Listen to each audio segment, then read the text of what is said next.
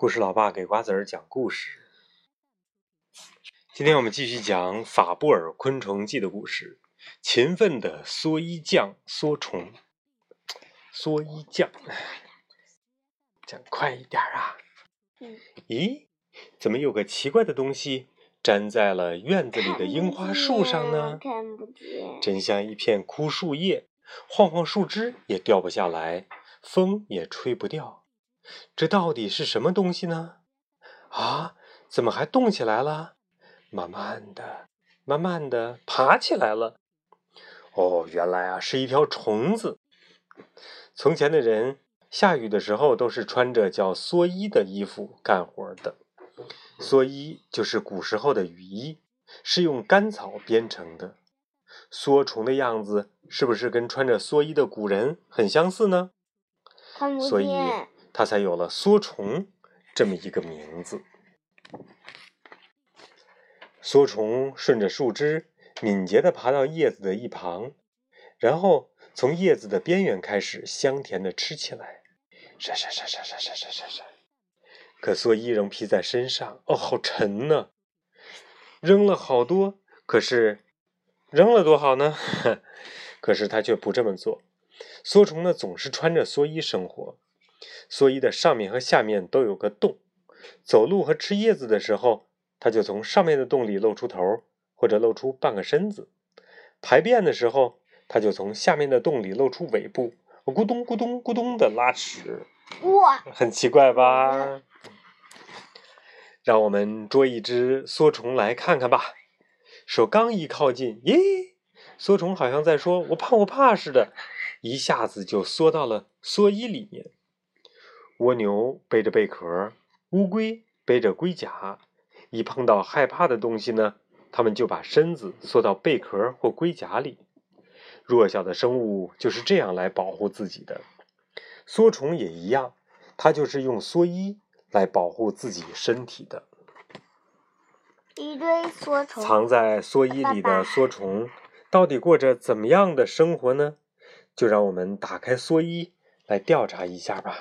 爸爸，哎这里这里说他见过蓑衣，然后然后呢，他还说了一堆蓑衣，然后呢，嗯嗯，所以呃睡觉的时候，嗯，嗯，就像一个大懒猫的时哦候一样。好吧。可是你怎么知道？你第一次听说蓑衣吧？李轩怡是不是也没没说过蓑衣呀？李轩怡说过呀。哼，不可能。蓑衣呢很结实轩怡就说一个说什么？啊，那可能就不是这种东西，因为这种东西只有在春天才有，一般小朋友观察不到。用手撕都撕不动这个蓑衣，用剪刀给它剪开。咦，剪开之后呢，里面竟爬出一条胖胖的虫子来，跟蛾子的宝宝青虫是一模一样的。妈呀！这是理所当然的，因为蓑虫和青虫一样，都是蛾子的宝宝。不过，这些呢，还是待会儿再说吧。咦，被人从蓑衣里揪出来的蓑虫，一定是吓坏了吧？只见它转来转去，不知怎么办才好，得让它做件新蓑衣才行啊。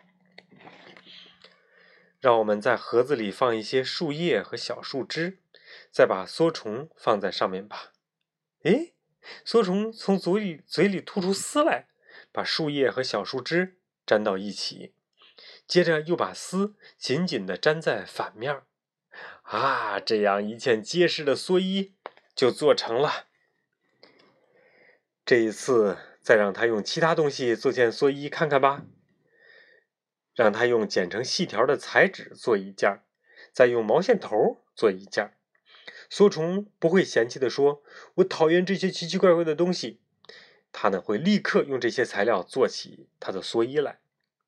大约一个小时以后，你看，漂亮的蓑衣就做成了。寒冷的冬天快来了，怕冷的蓑虫无精打采的，嗯，我就困了，嗯，我要睡到春天。他把蓑衣紧紧地粘在树枝上，寒冷的北风使劲摇晃着蓑衣，可是蓑衣却不掉下来。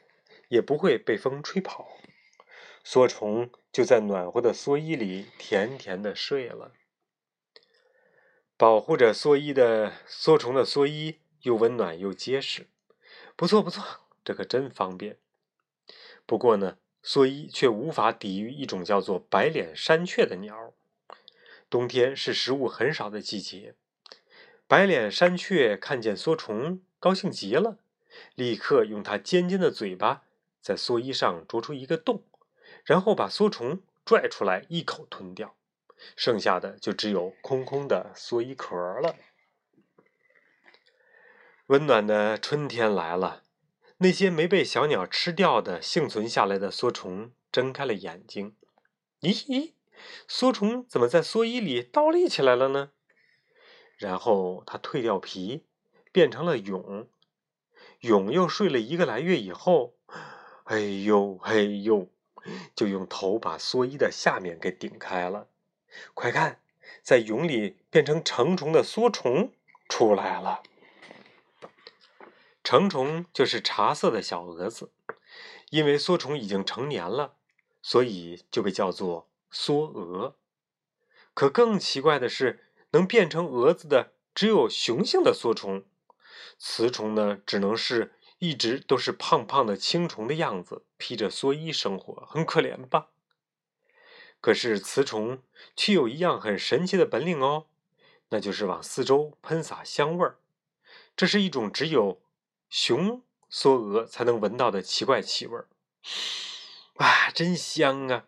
这附近一定有一个漂亮的姑娘。雄梭蛾用触须嗅到气味以后，就急忙朝雌虫飞去了。晚上好，好香的姑娘啊！雄梭蛾停在了雌梭虫的蓑衣上，然后呢，雄蛾和雌虫就成了好朋友。不过，这得到太阳公公下山，四下静下来以后才行。在静静的黄昏中，梭蛾的结婚仪式悄悄进行着，就像一出皮影戏。长着翅膀的雄蛾和青虫一样的雌虫结婚，很神奇吧？结婚后的第二天，雌虫就产卵了。蓑衣里的白色小颗粒越来越多，雌虫的身体却渐渐缩小了。卵要在两周之后才能孵化出来。蓑虫妈妈看到自己的宝宝以后，就从蓑衣里咕咚一声掉下来，死了。快看，生出来的宝宝可真多呀！从蓑衣里爬出以后。宝宝们就从口中吐出丝，把自己吊在空中，风一吹，细丝就断了。再见啦，大家再见啦，可不要生病哦，拜拜。宝宝们往四处散去。一只梭虫一般能产三千到四千五百个卵呢。天！兄弟姐妹们都分开生活，好寂寞呀。可是。要是几千个兄弟姐妹都待在一起，那会有什么结果呢？食物一定不够吃，几千个宝宝都会饿死。为了大家都活下来，他们才分开生活。快看，被吹到附近树上的宝宝们立刻开始做蓑衣，做成蓑衣以后，就嘿呦嘿呦的背着走了起来。虽然很小，也已经是一只像样的梭虫了。就这样。新梭虫的生活开始了。冬天来了，树叶掉光了，树枝上只剩下一只梭虫，孤零零的吊在那里。在春天到来之前，梭虫就一直在温暖的蓑衣里睡大觉。梭虫是最常见的虫子，可是我们却不大知道它是怎样生活的。多亏了法布尔叔叔，我们才知道了。梭虫奇特的生活方式，捉梭虫很容易，大家也亲自观察一下吧，一定会有有趣的发现哦。嗯哼，好了，今天的故事就讲到这里啦，明天再见。